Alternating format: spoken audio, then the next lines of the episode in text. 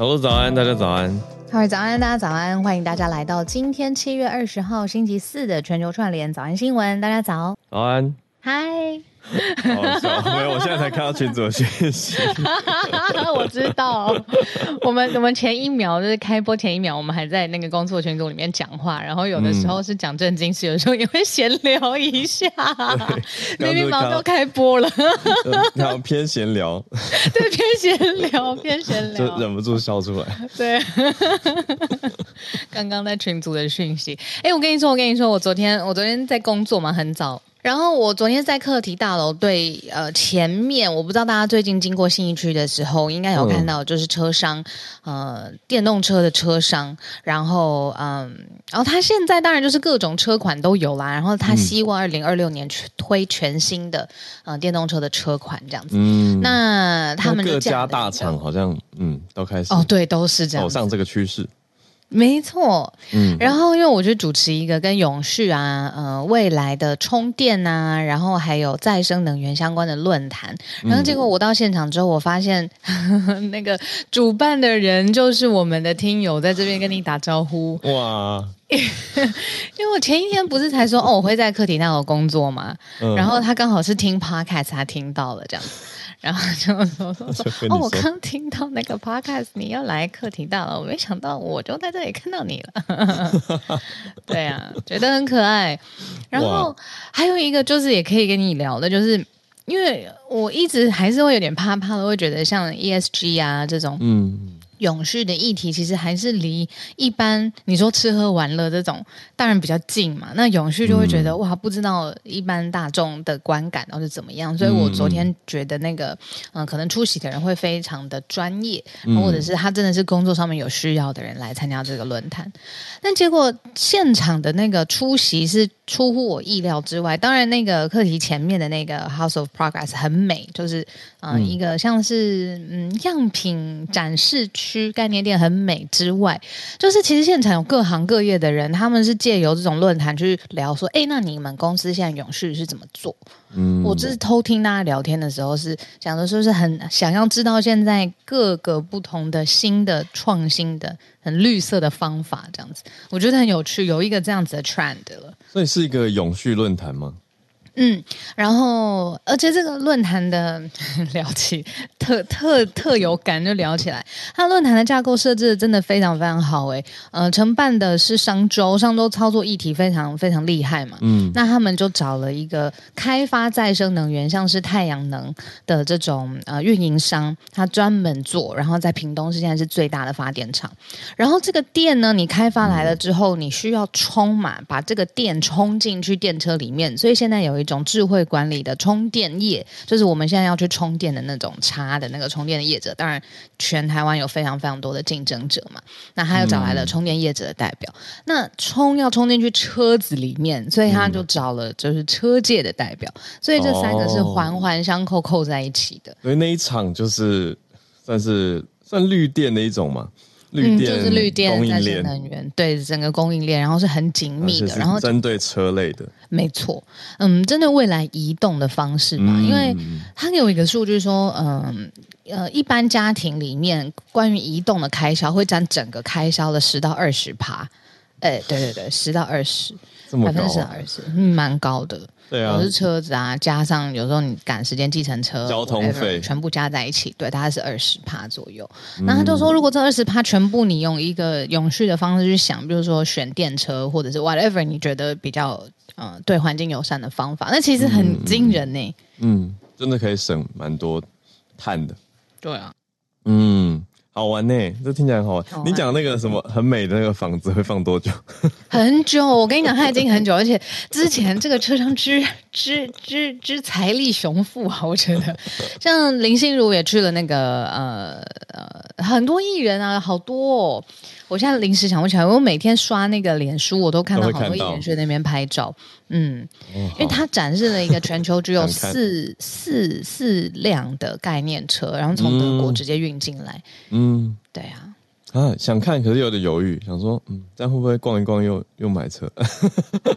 好像没有办法买哦，哦，不能买吗？是展示用而已。有一辆那个全球四辆的没有办法买，可以让你看它未来、哦。全球只有四辆吗？对对对，全球只有四辆。哦、那应该我也买不了。好，那就看一看就好了。然后有一个新款的，是有一点嗯、呃，像适合家庭的，这个好像是可以。哦，对，现场有，嗯，可以去再去看看。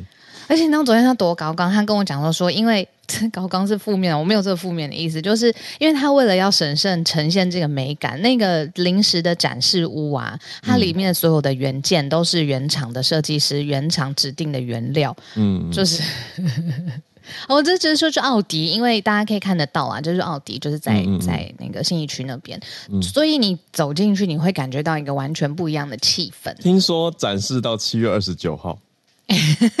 非常久啊，真的非常，没有已经很久了。哦，已经很久，因为这个月初就已经开始了。嗯嗯嗯嗯，好，我我会再去看一看，好奇啦。我觉得你会喜欢，嗯嗯，很像国外会看到的空间呢，真的像一个小艺廊的感觉。嗯，听起来很棒。嗯，不错，对呀。那那我放在我 IG 上。好。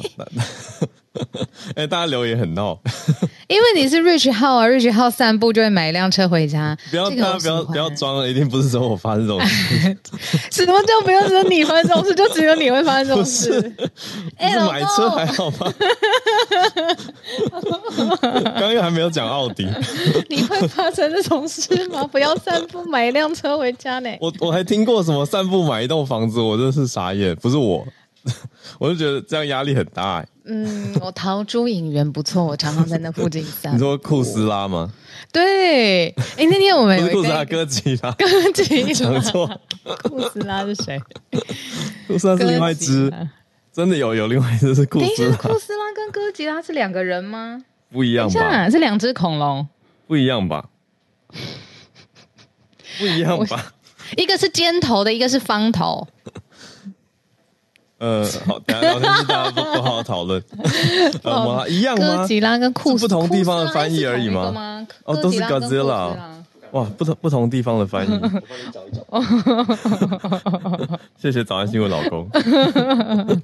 哥吉拉跟库斯拉，天哪！我们对对对耶，是我以前还不会英文的时候看电视，就是大家有不同的讲法。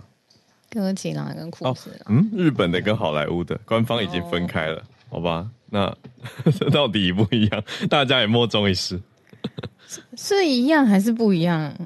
日本版跟美国版是不是？哦，日本跟美国的，可能发行商当时电影有人叫库斯拉，有人叫哥吉拉，哦、是吗？好。好好很好，大家就重点还是散步，不是不要拉回去，买一辆车回家的浩二。你知道我们以后节目不是要剪精华吗？就是就是这一句了。我现在有一个很明显的感觉，不是我跟大家说，你知道车子可以多便宜吗？十万也可以买一台车，什么都是便宜的，不是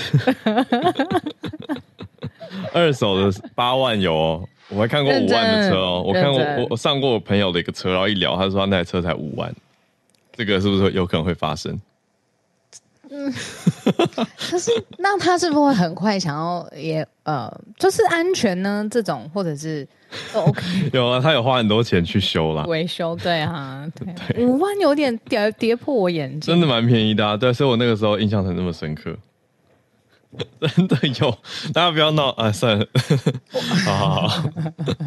哎、欸，我们是要要那个重点重点时事盘点，重点时事盘点吗？贫穷控制我的想象。开个玩笑，让大家早上提神嘛。我其实不会做这种事，要抓我老婆出来作证。好了，好，我们要做盘点了。好。好好啦，那刚刚讲了带到很民生，很从 ESG 这种国际大议题，你说商业界很在乎的，嗯、因为真的是全球的趋势，也是大家环境应该要在乎的东西。嗯，那再带到我们等下也会讲到车啊，只是讲的是单车，一题一题来吧。我们第一题要先看泰国政治，算慢新闻的追踪了。嗯，呃，皮塔他没有顺利的当选，嗯，竞选都没有，连竞选都没有办法顺利的成为。泰国的总理，所以他现在没有办法继续选了，等于是前进党失利的一个消息。那变成为泰党的候选人才有机会去角逐总理的大位。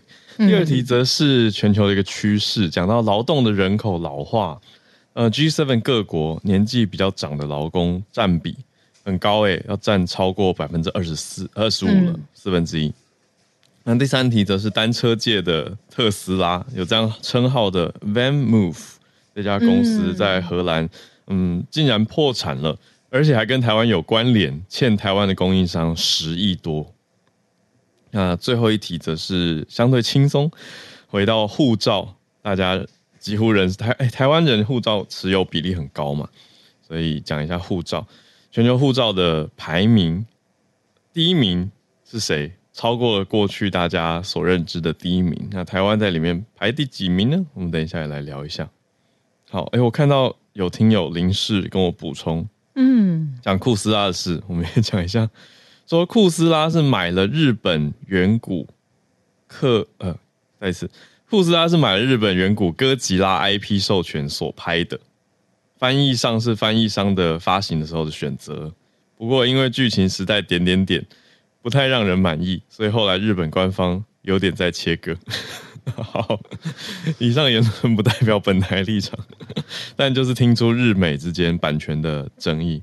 所以我没有记错嘛，真的有库斯拉这个名字。嗯，好，那我们回来盘点题的四个题目，从泰国开始。嗯，泰国这一题有点复杂，可是如果硬要用一句话最简单的方式，就是说，在整个泰国总理呃选举的过程当中，当然有很多老旧派的势力跟现在新兴起的势力要互相抗衡，结果在议事规则这件事情上面。非常复杂，中间可以有一万字的论述，但是最简单一句话就是，呃，因为一样议事规则不能让同一个人重复提名。我们现在希望的泰国的新兴的商业出身的这个势力，皮塔他没有办法再竞选了，嗯，呃，所以他没有办法有这个总理竞选的机会。也就是说，原来希望他有他出面去联合各个嗯、呃、联盟啊，或者是组成一种泛政府的这个联盟政府，代表泰国的新势力，现在在很多很很多的波折之后，因为议事规则，最后没有办法成真。那真正接下来泰国政府主事的权力会不会又回到比较你说比较保守的、比较皇权的、军权的？现在是大家比较担心的地方。那因为为什么说这个议事规则很？很很复杂，就是它里面又有呃议员的身份，又有选举呃总理的时候，他要到底被提名几次，有几次议员要过半，然后表决的时候，这个票数应该怎么样计算，其实是复杂的政治规则，选举的规则。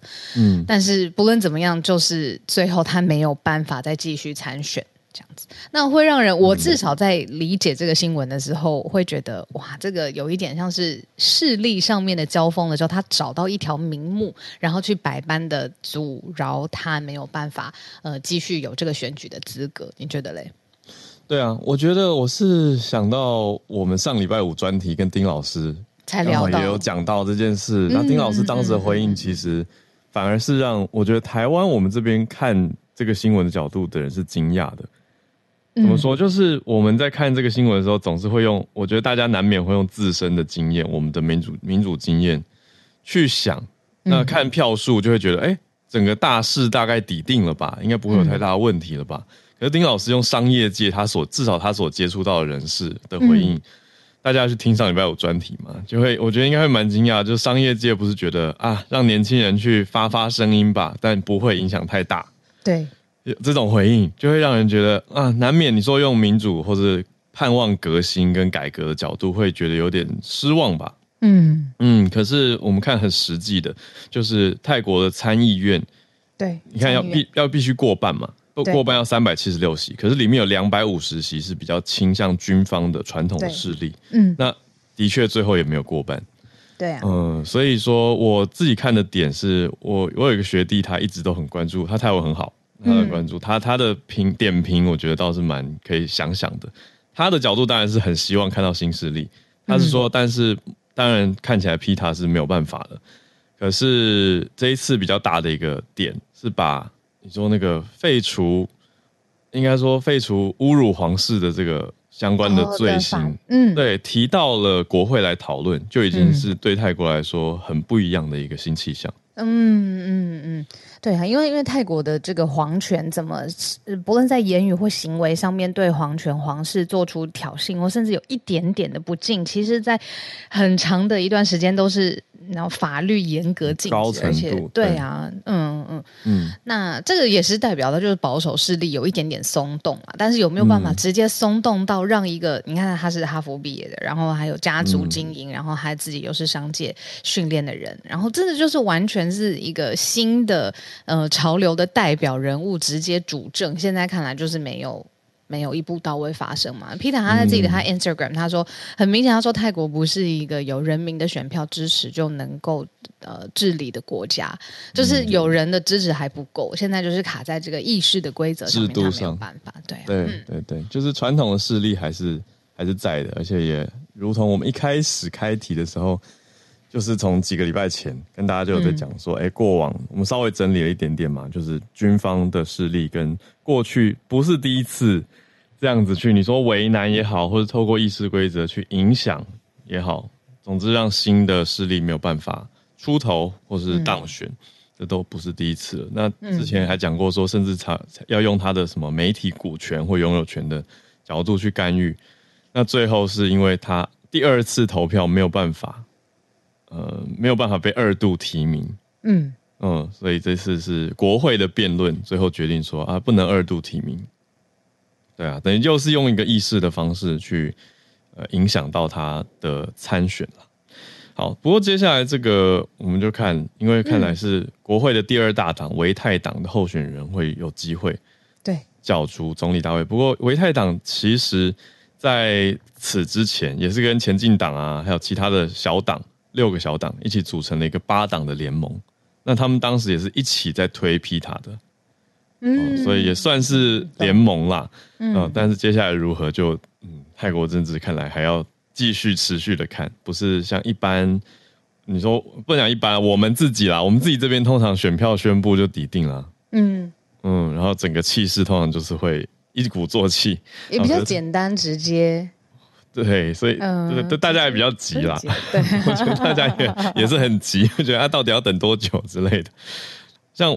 两年前这种事情真的不能等。两年半前美国开票，我们就等很久啊。我们在节目上，我这我那个月真的没有睡好过哎。我每天早上起来第一件事情就是看说到底票开出来了没，不论嗯，嗯怎么样就可以至少做一些内容上面的创作创作嘛。那 一个月都没有开出来，就到处在暴动。现在我们那次实在是太妙了，就是节目已经 live 了，然后我们一直在等票数会不会动。最后 live 结束，票数没有，票数没有开出来。我们做了一个没有总统诞生的总统大选直播。对啊，对，对啊，也是一个回忆。对，他那个时候就会觉得，哦，要等多久？哦，对啊。那时候的回忆是我们在那边辛苦的撑时间，我们的朋友在旁边吃生鱼片呐、啊，对，因为我们有应援团嘛，来看我们露营什么的，他们就带那个是生鱼片啊，然后在那边吃。我真的很怕他们拿出火锅出来煮，非常的惊人。初代的 VIP，对，概念，那也是真的很妙的回忆。对啊，对，好了，我们从第一题小聊延伸到那边去。好，接着来到第二题，是在讲劳动人口的年纪增加了。昨天，嗯、昨天我有整理到一题，昨天讲的是《华尔街日报》在关注欧洲整体人口老化的这个议题。嗯、那我们今天是聚焦，更聚焦在七大工业国集团 G7，而且是劳动人口。嗯、呃，就是劳动者当中年长者，嗯，占比越来越多了，超过百分之二十五。对。嗯，我觉得以前在讨论就是呃，这个社会会转向高龄或超高龄的时候，我觉得好像都比较嗯，有一点直接把这个族群当成比较弱势需要照顾的。当然有弱势的情况，比如说独居或是在安养呃。中心的照护可以更全面，当然有这个政策跟保护的角度，可是还有另外一种角度，是我们怎么活用这样子的人口老化已经是事实了嘛？那可不可以把劳动或者是职业的能量也注入在这个族群上面？这个是现在各个工业国家他们在面对而且讨论到的一个新的趋势。所以，我们今天呃跟大家分享第二题，就是劳动人口老化，这已经是事实了。那 G7 各个国家年纪比较长的劳工超过百分之二十五也是事实。那可不可以把这种五十五岁以上，嗯，无论是退休呢更长的时间，或者是也把这些工作移交信任给五十五岁以上的呃族群，怎么了吗？不是也很好吗？对啊，没错没错，这就是我觉得这也是一个新的去看这个嗯社会结构的一个新的角度诶。他们不一定是弱势需要照顾的族群，一概而论都是这样子啊。那你看高年级实习生那个状况，就是他还是老当益壮，而且有很多的呃智慧可以贡献。这个是现在大家在探讨的一个新的劳动力的组成可能。嗯嗯，所以小鹿刚讲的是没有错，就数据上已经变成事实了。那 G7 当中哪一国是走在最前面的？是我们讨论过的日本。日本有近百分之四十的劳动年龄者，劳动者年龄超过五十五岁。嗯，那所以我们的印象是对的，就是在路上，我们不是说过吗？哎，说看过不少，嗯、呃，你说自行车驾驶年纪看起来也不小，哦、那的确就符合这个叙述啊，超过五十五岁看起来是显然外形上超过五十五岁。好，那可是将近百分之四十比例是蛮高的。那另外呢，欧洲跟美国也落后不远，分别占了百分之二十五，占百分之三十。嗯，呃，还是有差啦。哦，但是这样看起来也不是只有已开发市场有这样的现象，像是呃，如果看人口总数的话，哦，这个就脱离劳动者了。刚刚刚讲的都是劳动者当中的比例，因为看到嗯。呃这个研究有去对比啦，他把对中国拉进来，说中国六十五岁以上的老年人口会在二零五零年以前翻倍。嗯，那原因是进入劳动市场的年轻人越来越少，呃，一部分是生育率比较低，另外就是接受教育的时间更长，嗯，所以出社会的时间比较晚，那就比较容易，也不是容易啦，就是劳动一段时间之后就就会达到这个年龄了。可是我也联想到一题耶，我们在早安新闻讲过，法国好一阵子前，呃的街头抗议游行，嗯，就是在抗议退休年限强制延后啊。而且我记得就是年延后的年限不大，可能是一年或两年，对，两年的时间嘛，六十几岁，六十二到六十四岁，然后但是这样子就呃。引发了很大的抗议的浪潮，就是原本已经计算我六十二岁就是可以拿到一笔退休金了，现在忽然之间，对啊，你就修法，这样当然会不舒服。可是我这边也看到一个很有趣的动机，关于内在动机的研究，就是说一般人呃六十岁或六十五岁，你自己给自己定义好了，你要怎么选择？你是要退休，还是你想要继续工作？其实跟这个人本身他追求什么有关系。嗯，这个统计是说六十岁以下。大家要的是稳定，或者是收入，或者是你确定你的财务上面可以健全。可是你如果要留住更年长的人，让他们继续愿意待在这个劳动的岗位上面，他的内在动力有的时候是要有趣，嗯、有的时候都是要灵活弹性，然后再来是自主，就不太一样、说，就是没有很缺钱，没有很缺钱了。我要对，我要有趣。这样换一个说法，好了，就是不是只为了钱。去工作或赚钱不是工作的第一优先或第一原因。对，没错。你看劳勃·迪尼洛那个年代，那 个那个时间点，他不缺钱了。对，嗯嗯。你是在讲电影里面的设定吗？对 对对。好，我想说，嗯，他本人呃不知道，他本人应该也不缺哦。对啊。他现在七十九岁了。然后我想一下，刚刚劳勃·迪尼洛是二零对。高年级实习生是二零一五年上映的，哦、所以大概是八年前，也是当时上映的时候，他也已经七十一岁。哦，对啊，嗯，劳勃·迪尼洛真的是把那个角色演得惟妙惟肖，我觉得很很刻画的很清楚，而且那个状态现在也是现在各国，你不要说日本最极端，台湾也是哎、欸，其实台湾也会有很多马上拿迎来的这种比较高年级。高年级族群有啊有啊，有时候搭车遇到的驾驶，呃，我我通常遇到这样的大哥，他也都会非常津津乐道啦。就我我不用问，大哥自己会讲，我都七十几岁了呢，然后我就会我就会非常惊讶，真的通通常都蛮惊讶的。最后两步，对，我我坐坐在车上啊，没有办法，最后两步，可是真的会会蛮惊讶的，因为精神体力通常都蛮好的。对啊。我觉得老真的是也有老的很很有活力，然后很好奇，然后也有老像像我就觉得，嗯啊，不能这么说啊，就是我觉得我像我妈妈，她自己就是前一段时间老的比较。就是 grace gracefully 的老了，嗯嗯嗯、现在他就比较就是比较没有失去兴趣，就是我觉得老有不同的选择跟不同的方法，对啊，哦哦、我在努力在想方法让他就是重新也回到这个，因为他会觉得太多了，像什么社群啊，或者是手机啊、机机科技这些东西，他觉得有点太多了，哦、那我就觉得这样子是一个嗯比较没有活力的老去的。的的方式，嗯，可以选择社区大学。他有去那个健康养生的那种户外的公园课程，嗯、我就一直对啊，选自己喜欢的，选自己喜欢的，对，对就想成是什么一个一个 学校，什么课都可以选，选自己喜欢的课，还没有必修的压力，想翘课就翘课，哎，这样讲好吗？不过真的是蛮蛮自由的啊，相对比较弹性啊。哎，聊天室大家讲的是说，哦，阿汤哥是代表，阿汤哥颠覆六十岁定义，他太猛。哎，你哎上了没啊？到底上了没？看上了，上了，上了，上了。你看了？不可能的任务嘛？嗯，上了，上了。你还没看？看了，看了。呃，我是觉得大家大家看完以后一定要看幕后花絮。好，就上网再找一下幕后花絮，你真的是 you will be amazed。真的，真的是太厉害了！就是你看到一个人的坚持可以多恐怖。阿汤哥真的很，是他本人是不是？他本人坚持啊，Okay. 他本人坚持，这真的就是你看到一个狂人的感觉，可是也同时会敬佩。我如果不看电影，我直接待会可以啊，我觉得也可以啦。是因为幕后花絮会切换一些幕后跟最后剪出来的哦，呃对比感。然后我怕有的人可能还没看电影，会觉得说啊，已经看到了，就知道他怎么拍的。嗯嗯，所以我会比较推荐说看完电影，不过不在不介意的话，完全可以看。哦，好好好好好，那电影本身怎么样嘞？我觉得是动作很高分，但剧情就不好说。善良的，所以看开心的，看开心的。好，有看得非常紧张刺激啊，我觉得还不错。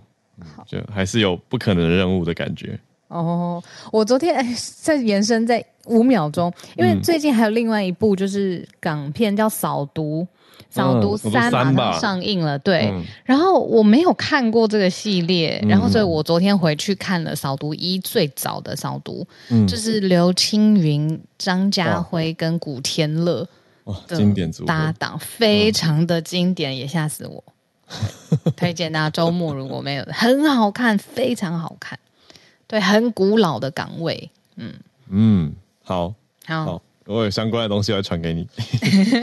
好，好，那我们来第三题是刚讲到那个单车界的一个算名牌吧，荷兰的车，嗯，荷兰的脚踏车叫 VanMoof，它在荷兰破产了，而且还跟台湾的供应链有关联，所以影响到台湾的供应商很多。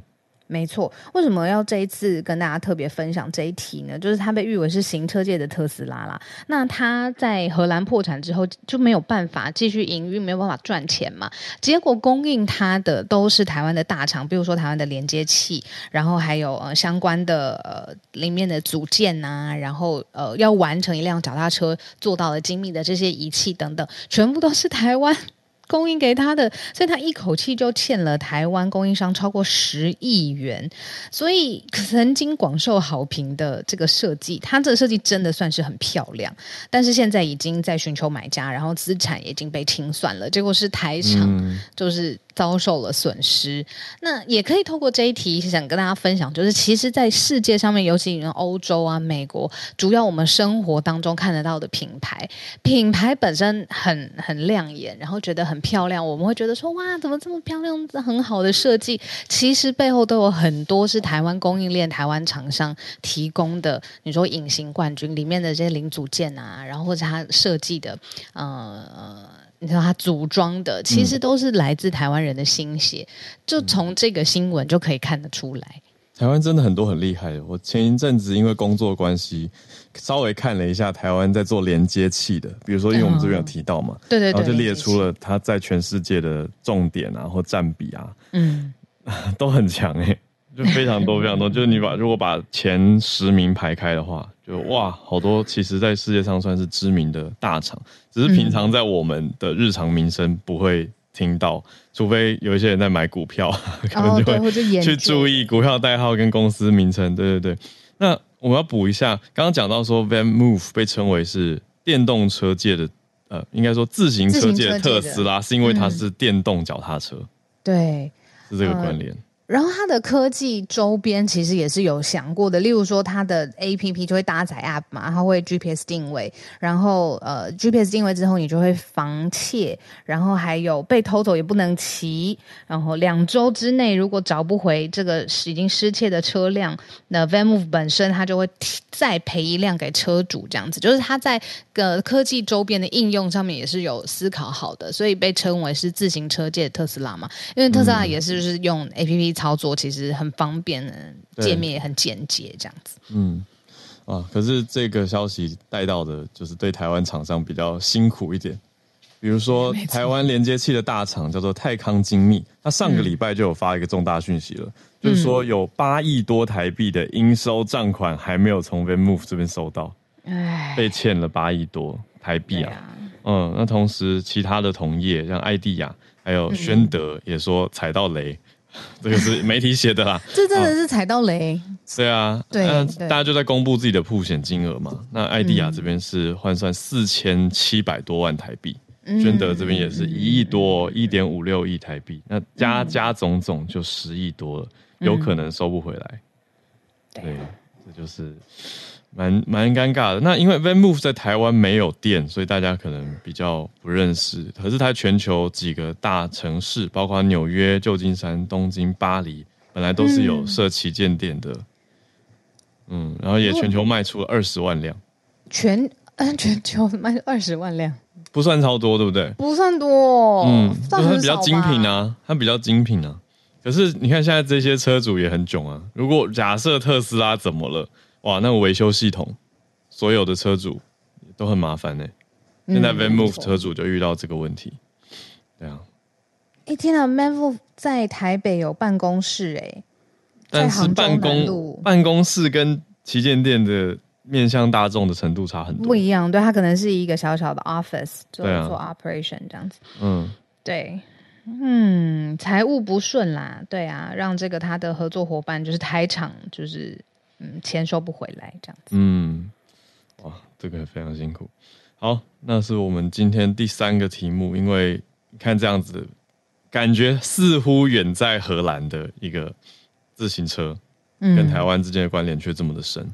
嗯，我再多补充一下好了，嗯、就是它因因为它是打出这种自行车界特斯拉，然后有科技的 App 周边，所以它其实，在募资的时候，在创投的手上，其实是募资拿到新台币五十二亿元的资金，这是整个电动单车史上最强的募资力，就是最强的吸募资创投的钱的这个品牌，就最后倒了。嗯，谢谢你画这个重点，我觉得很惊人，就是在新创，大家很喜欢找独角兽嘛。对啊，寻找下一只 unicorn，但是这个曾经被看为是一只独角兽的新创公司，就是以为会顺利的上市，一路都很快速，而且很好的成长，现在却因为资金问题而没有办法继续下去。就是因为他说他会赔车主，这个这个政策好像也让他亏了很多钱。就是哦，如果两周之内的车子不见了，那我就再赔一辆车给你。哦 对，这个政策也害他们亏钱，当然还有很多其他变相的，这是其中之一个。嗯，可是他的车本来是被人家偷，人家也不能骑的，因为你一定要电子联动、数位联动。哦哦哦，如果失窃或失踪，嗯、车子失踪可以赔哦。两周之内找不到，他就赔给你。哦，那也意思是有可能，有可能有有心人利用这一点。哦，对，一直换新车，一直说我找不到，找到了，太可怕。了。对啊，嗯，对啊，因为我看他的照片真的漂亮哎，这个设计算是，对啊，因为有些小车真的设计的很好看，嗯嗯嗯。嗯，是一个时尚配件的感觉。好，好，那么我们来到今天最后一题，嗯、护照。嗯，一直有说这个护照到底值多少钱？那单一去讨论护照值钱，这个好像也没有一个互相对照组。所以，我们今天的第四题呢，就是跟大家聊一聊，如果把这个全世界的护照都摊在桌上好了，嗯，来看说到底什么样的护照最值得办，或者是呃最最 值得办，对，最方便、值得拥有，也不是想拥有就能拥有。嗯，好像有一些你有钱也可以拥有的护照啊，有一些是啦。又又又怎么又回来？我正想，我想说的是，我们今天看的这个数据叫做 Henley Passport Index，我们曾经有分享过，嗯，但它每年会更新嘛，所以现在是公布到今年第三季的新的指数，嗯、这个叫恒理护照指数。嗯，它其实就是去评估几个条件，比如说便利性，你可不可以利用免签哦？各个国家不同的免签，你就可以去你想要的旅游目的地。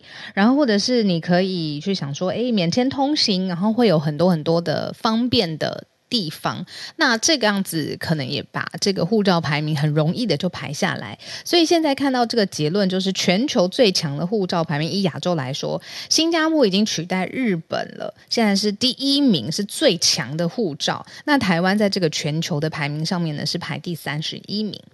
嗯，哦，三十一名也很前面了，错、嗯，没错。嗯，可是第一名竟然换人做。对，日本的护照不在龙头宝座了，是新加坡。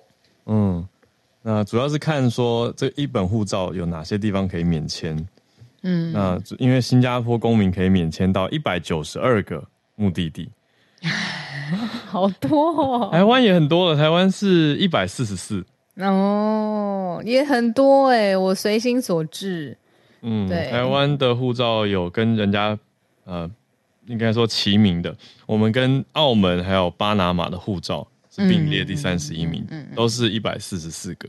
嗯嗯嗯嗯，那敬陪末座的，就是在整个排行榜当中最不方便拥有的吗？嗯，对，是阿富汗、伊拉克跟叙利亚，因为他们呢免签通行的国家跟目的地大概只有二十几个，不到三十个这样子。哇，真的是比较不方便。哦，就是去哪里都要办签证的感觉，大家想象一下。对，没错。对啊，我们护照也是越来越方便啊。我记得小时候，突然回到小时候的回忆，小时候好像没那么方便，很多地方其实也都还是要办签证的。好像还要去领事馆，是不是？或者是在台的办事处，然后把那个照片给他，然后有钱一点的会请旅游社代办。对啊，然后或团体出游会整个出去，但是。我记得我去排过泰签呢，很小的时候我排好久，我亲自去办那个泰签。嗯、现在根本不需要这个这样子的方式。泰签现在是不是还是要啊？好像还 是要、欸。我举了一个，好像还是仍然需要去。泰国我记得还是要跑一趟。好像那个美签不用了嘛？美签我美签不用了，对对，美签这个落差很大。对，对啊、美签，嗯，以前 A I T 就还会排队，嗯、现在美签是方便蛮多的。嗯，日本也是啊，日本后来也都是非常方便。日本很方很方便，很方便。嗯，哎、嗯，我好很久没有用台胞证这个东西了。哦，嗯，我也是。对啊，好像都用不到嘞。哎，现在进香港是用什么？好像还是要哎，是台胞证吗？我们进香港是台胞证吗？也是。嗯哦，Bernard 立刻举手，Bernard 马上可以来。对啊，我们现在进香港是要用什么？嗯，嗯好问题。可以用台胞证，那也可以用台湾护照。也有人说港签。哇，港签线上登记，答案不同。呃，嗯、二选一吗？港签或台胞证？电子签。嗯嗯嗯。国安法之后都没去了，郑捷。Ethan。对呀。好，我们也差不多要进行串联的时间。嗯嗯，那是不是就刚好邀请 Bernard？Bernard 在这个时间举手，应该可以给我们一些回应跟想法。Bernard 早安，早安，小鹿早安早安。早安贫穷控制了我的想象，这是我说的。好，不要骗人了。但是对，就是去香港的台湾人去香港的话，你用两个都可以，就是台胞证跟那个香港护照。但基本上现在我的朋友最近去香港的，他们都是会，如果你两个证件拿出来的话，他们会拿你的台胞证，也不会去拿你的台湾护照。如果你同时间拿出来的话，这样子。嗯、可是如果拿护照办港签也。你只拿这个，他就会收。只拿，如果你只拿台湾护照进去的话，还是可以进去的。就是用签证的方式。对，但是如果你同时间两个都拿出来，台胞证跟护照的时候，它就有一点优先顺序。对。嗯，了解。好，好，那就今天我就分享的新闻，就是我在想一下背景好了。其实在，在在香港实施国安法之后呢，在香港的通讯媒体呢，免费的电视台了，跟声音广播的电台呢，每个礼拜呢都要至少三十分钟有关于国民教育跟国民身份认同，还有正确认识国安法的节目要播出来，这是一定要的，就跟每天要播十五分钟的新闻一样的，这是通讯管理的。一个基本的条件，然后其实香港的通讯局有点像台湾的 NCC 吧，就是他就最近呢开始呢在公众咨询一个月，就是他们就说建议呢，因为在香港通讯局还是会保持说每个节目都要维持就是一个持平的，就是两边的声音都要保持，但是呢，他们这一次说他们这一个持平呢，现在建议说说不适于任何的国民教育跟国安法相关的节目。这一次呢，就讲到说，当时候呢，因为就会引起了一些，呃，大家觉得这是自打嘴巴的。因为其实之前呢，在当时候呢，就是在国安法准备国安法跟那个反送中之间的时候呢，有一些电视啊或是电台节目，其实有讲到说，当时候在抗议的时候有警察做的一些行为，然后其实，在新闻或是在媒体上面播出来了，但是之后呢，被投诉了，被比方说香港警务署去投诉，然后还。有一些市民呢报案，就是向通讯局去报案说，他们这个节目呢有不能够很公平公正的来评论，还有去报道这个节目。然后其实那个时候就是被警告了，警告说，特别是那个时候的香港电台，特别是那个时候是很多泛民主的一些偏泛民主的新闻节目都是比较多的。但是后来被批评了之后，其实香港电台就是把那些节目的人开始就 fire 掉了，或是那个节目就停掉了。后面更加的到国安法之后的时候，基本上香港电台就完全变成是我讲的比较偏激一点，就已经是有点像国企的节目这样子，它是比较国家企业这种，对，是比较是国企的节目了。所以那个时候已经变成是那个我认识的人，就是已经没有在看香港电台，基本上都是全红一片的台电视台嘛。其实，在香港的话，很多人以前我们都讲说 TVB 的话，我们已经都讲说像 CCTVB，或是以前有一个。旧的电视台就说 CCTV 这样子，已经是基本上它很多的内容其实也是偏红的。这一次呢，香港的那个通讯局出这个建议来讲的话，他会就有点像，这是我刚刚讲到的自打嘴巴，因为他说，因为如果你是支持中国政府的，要支持国家的那些节目的话，基本上就没有什么太大的问题。但是呢，如果你是反政府的一些报道的话，基本上。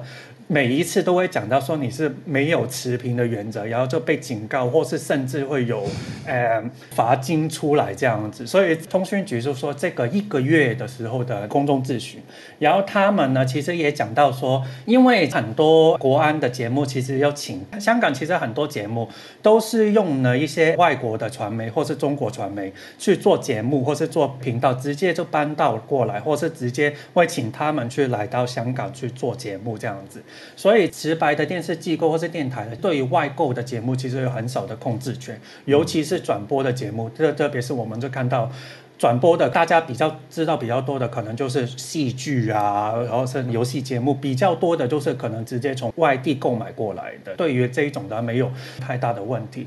但是呢，通讯局都讲说，如果是内地在中国内地信誉良好的媒体的话，他们购入的节目直接转播或是播放的，他们是可以去豁免在这个视频里面去的。但是呢，对于外国信誉良好的话呢，在公众咨询的文件里面是。没有提及到的，所以它又变成是另外一个矛盾的地方，就是说哇，这是比还是有优先跟保护有不同的标准。对，非香港本地就是外地传媒来讲的话，你是中国企业的或是非中国企业的，也有变成是一个顺先后顺序或是不公平公正的问题出来。其实现在是公众咨询的话，因为大家也知道说香港的立法会已经变成是一言堂了嘛，基本上。在政府如果是推出什么法律的话，基本上都是百分之九十以上都会支持，都是会赞成票对通过的。这个是我个人的那个呃可能立场了。但是对于统计上面来讲，都通常都也是比较多，所以是我们就知道说这个可能就会变成是在香港的通讯媒体后面的一些对于呃嗯。对对于我们去看的时候呢，那个客观性跟那个我们去了解这个电视台背后所谓的国安伦理的情况是差，我之后在看新闻的时候，或者在香港看节目的时候，我会更加的留意着这样子。嗯，理解是我的分享。嗯、呃，很重要，就是我们看媒体来源的时候，也要理解它背后可能已经固定僵化的立场是什么，然后来确认说，哎，那我们跟这个媒体之间的信任程度要到哪里？啊、这个是对 Bernard 提醒我们的。嗯，标准跟审查制度。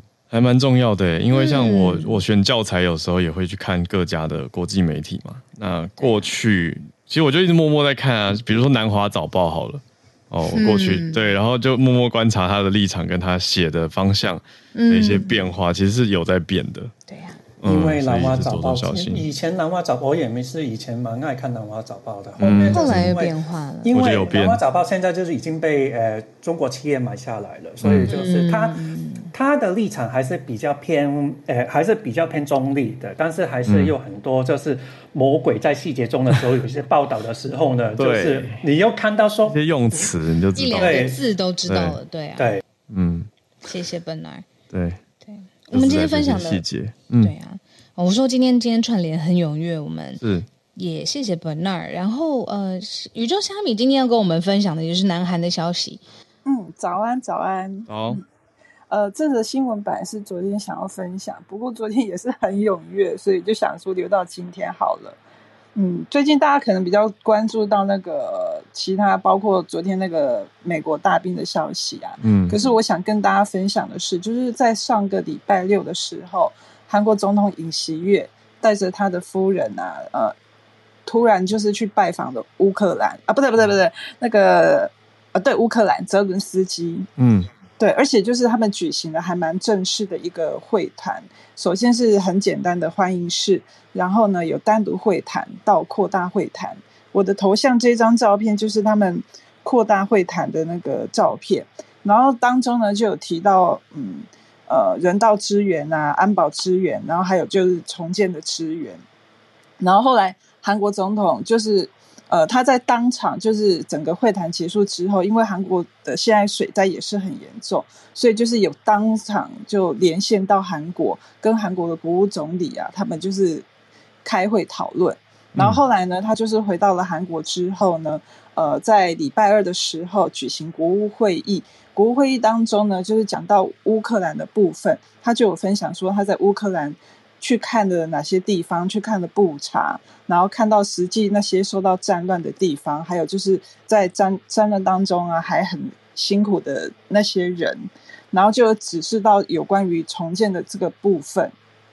嗯，对，然后他就他讲到重建的部分，就讲到说，呃，他就特别指示说，呃，请那些之后要参与乌克兰重建事业的企业家们，还有国土部。嗯产业部等等这些相关的部门呢，他们要弄出一个方案，而且呢，要尽快的先去乌克兰实地上看看，对，然后指示相关部门说，他们要支持这些企业啊，还有关呃政府的人员可以安全的出入境，然后支援他们在乌克兰的一些活动等等。嗯、对，那分享呃这一则新闻呢，就是我想要跟大家分享的是，就是。因为尹锡悦他也是上任一年多了嘛，那这一年多以来，就是看到他的整个政治啊、外交的路线是越来越清楚，他很清楚，就是越来越偏，就是真的很明显，跟文在寅比起来，他是更偏美国跟日本的，主要是因为国防的关系，想要跟日本、跟美国啊更加的站在一起，这一点非常的明显。嗯，然后可是呢，与此同时，他也是不断的在提升韩国在国际上的地位。所以呢，就是不管他去到哪个国家，他除了谈经济的合作之外，也是有讲到很多有呃一些理念的东西。嗯，像比如说这次到乌克兰的时候，他也会说，他也是说，就是他会带头啊，呃，提出一个倡议，就是让呃开发中的国家可以更多的呃参与更多不同的那种和平模式的会谈。对然后呢，在经济的方面呢，它其实就是韩国，我们也知道，其实跟台湾很像，就是他们也是呃半导体很发达嘛。可是呢，这一年多以来，我看到尹锡月他出国的时候，他已经几乎没有在谈半导体。不是说韩国不发展半导体，而是感觉他在开拓另外一条新的路。所以尹锡月他给自己定一个蛮清楚的呃一个形象，就是啊，他是韩国的国防产业。一号销售员，所以不管去到北约啦，或是去到哪一个国家，他都会带着他国防的那个名单去，然后去跟他们推销，然后甚至去到很多国家，像比如说上次去到越南，他就是是带着一群企业家，然后进行会谈的同时呢，那些企业家就是跟那些当地的呃一些厂商啊，就进行企业合作。对，然后就是因为跟总统在一起的关系，就是很多东西它可以变得更加速、更快。对，然后我因为我觉得台湾跟韩国啊，很多地方都很还蛮类似的。我们也是因为国防安保的关系啊，我们有点可能更不得不选边站吧。可是就是我们的未来应该要怎么做，在这么抗争的同时，还能够保障我们的生活，我觉得这是还蛮值得思考的。嗯嗯。以上，谢谢宇宙虾米。啊，对，这边我们还没有讲到的这一题，的确，尹锡悦图访乌克兰，嗯，还没有他背后，对啊，嗯，还有他背后的意思，跟南韩的国防工业是否在国际上推进，嗯，还有背后的思考是很重要的。那，嗯，我们继续连线，跟林氏来连线。林氏早安，浩浩尔早，小鹿早。呃，对，那呃这一题是我昨天看到，就是《New York Times》他们有做一个。算是互动式的一个专题报道，就是呃，他们在介绍说，就是漫画如何在美国被翻译的。Oh. 对，那其实他这这个专专题，我觉得还蛮有意思的。Mm. 对，就是他写写了蛮蛮多内容，就是关于一些呃翻译上面的东西。那呃，他在开始他就说，现在去在美国的漫画店卖日本漫画店，那他如果你翻开第一页，他会上面写着一句话叫 “Stop”。You are reading in the wrong，呃、uh,，reading the wrong way，就是说，他跟你说你从错误的方向开始。那这个东西的理由，稍稍后会稍微再做更进一步的阐释。那呃，基本上就是从一九八零年代开始，美国公司会开始引进漫画，但是漫画它其实是需要适应，适应在呃日本漫画的独特艺术，以但同时也要去考虑美国阅读系统。实际上就是因为。呃，美国包含从阅读习惯跟文字书写系统的关系，它通常是从左边开始翻，跟呃，我们如果在现在在台湾拿拿到一本漫画，可能日式漫画都是从右边开始翻，其实是不一样，所以这个就会造成说，呃，大家一开始翻的时候，第翻的第一页，它通常都会下一个警语提醒你说，哦、呃，你从你要从哪一页，而且这一这一页上面，他还会跟你解释说你要怎么看，包含画格顺序跟画格内容。嗯，对。那最早其实是从一九八零年代的时候，呃，大有克洋的知名作品《阿基拉》的漫画版在日本引进。其实那个时候，美国他们的做法是把所有漫画反着印，就是全部颠配合美国阅读顺序，对，左右镜像。但是这个就会出现很奇怪的状况是，呃，就变成是你漫画里面看到的人物全部都是左撇子，嗯、然后全部都呃，因为日本驾车习惯跟台湾是不一样，但是马上。就是呃，台湾、美国不一样，然后在漫画里面就变得跟台湾一模一样了。嗯，对，所以这个东西是呃会出现这个状况。那或者是他们会用另外一种方法，是他把同一页，就是同一个 page 上面的画格做左右对，左右对调。嗯、那左右对调，它对他、嗯、用左右对调，但是左右对调，它如果假设是你有些日本漫画的分镜，它并不是呃，就是方方正正，它可能是斜切的。那斜切的东西，它没有办法做左右对调，对啊，所以它其实也是有这样子的问题。那而且要做这件事情，其实它是蛮花费成本跟劳动力的。所以在二零二零年，那可能是也因为慢慢的大家开始逐渐接受日本漫画，也很多人开始自己主动去找一些呃来源来看日本漫画，所以慢慢的大家的接受度变广之后，在二零零二年有一间 Tokyo Pop 的在呃 LA 的公司，它开始主打它要做一一百趴原汁原味的这种所谓日本漫画，嗯、对那。呃，这个东西它，所以他们就开始在第一页做晴雨页，所以这也是呃漫画他们在转译的过程中的第一项。那他其实后面还举例了蛮多东西，那包含的是呃对话气泡，就是我们呃讲话的那个泡泡这件事情。嗯、他说，因为呃书写系统的关系，我们是直书，呃漫画常常会直书或者是横书也可以，就是它可以多元化，但是英文英文书写系统通常。对，就是都是横书为主，所以他必须为此去重新设计对话框，对，或者是说因为对，或者因为图画图案的，就是图片的限制、画格的限制，它必须直的写英文，就是就是像呃，我们把英文就是很九十垂直九十度这样写下去，嗯，不方便阅读。对，那其实另外一个也会衍生出来，就是说有一些背景里面的。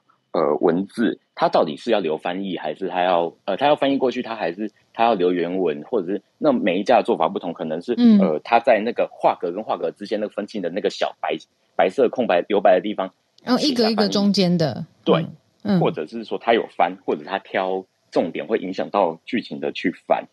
那其实另外一个也会进到，就是说呃，拟声词，就是我们其实知道，在日本的、呃、日本其实还很。对，就是撞声词啊，撞声词哦，拟声词，嗯，撞声词，对对对。很多很多，对不对？对，它很多，但是其实美国的漫画里面，传、嗯、统美式漫画其实它通常是在爆炸或者是打架，或者啊、那个、尖叫的时候，对对对，就是对啊，那些地方就是，甚至是日本的拟声呃撞声词，撞声词它可能是呃连安静都有一个西，然后波浪号这样子 表达安静，但是这个东西就很难去翻。那呃。通常他就是说，哎，有些他们就会考量说，你跟画面上的关系，你跟这个呃，就是画面上的关系，然后同时你呃字体风格会不会影响到？如果你真的翻了，你会影响到画面还是这些东西？那字体风格也会去还原，说尽量呃那个，因为其实撞声词其实在画绘画上也会变成是情绪表现的一种，那也会影响到视觉风格的时候，那他们都会。尽量去做不一样的方法，就是每一家公司每家公司的方法不同。那、嗯、呃，这个东西另外一个也就是包含流行语的进入，就是呃，我们会说很多的，在日本那边会有一些，就是从英英文直接转成片假名，或者台湾这边也会常常有一些东西是直接用外国外来语直接翻译。那但是在美国其实也是，所以他们其实很多词以前或许会去翻，但是现在慢慢的也会有人。去要求说，哎，尽量不要去翻这些词，比如像榻榻米这一类的，或者是、嗯、呃有一些不好翻的，比如说 “senpai” 这个词，但可能是有一些双关，嗯、但是你如果只把它往某一个意思翻过去的时候，嗯，它就不是那么好的去表达，甚至这件事情误解误解，对这样误解。那你有可能双关，你可能今天在里面你想要买两个意思，但是它可能其实只有一个意思。这也是一个传统会看到的问题。那甚至是这件翻译的这件事情会延伸在作者姓名上面，因为呃，我们知道日呃美英英文的姓是放在后面。那其实早期传统他们在写书写姓名的时候，他们会用美式的习惯去写。但是这个东西，你可能在呃有一些美国人他去日本啊，想要做交流的时候，诶，他可能会慢出现一些对误会，或者是我日本人我听不懂你在讲什么。那慢慢他们。其实也有一些作者会把它转过来，对，像宫崎骏在在呃美国他，他大家大家记得那个顺序就是竣工期这样子。那慢慢的，其实有一些新的日本创作者，他在呃美国，他们可能就会用原本的书写方式，就是发音发音系统去表达这个顺序。对，嗯、这个是呃整个 New York Times，而且。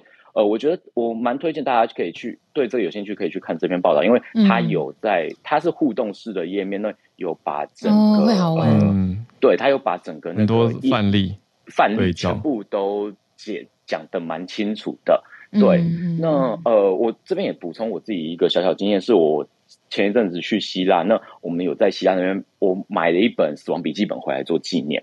那死亡笔记本，如果大家对于之前，我不我不做太多暴雷，但是呃，他在他们那边是希腊文，是把里面的笔记本上面的文字全部都翻译了过去。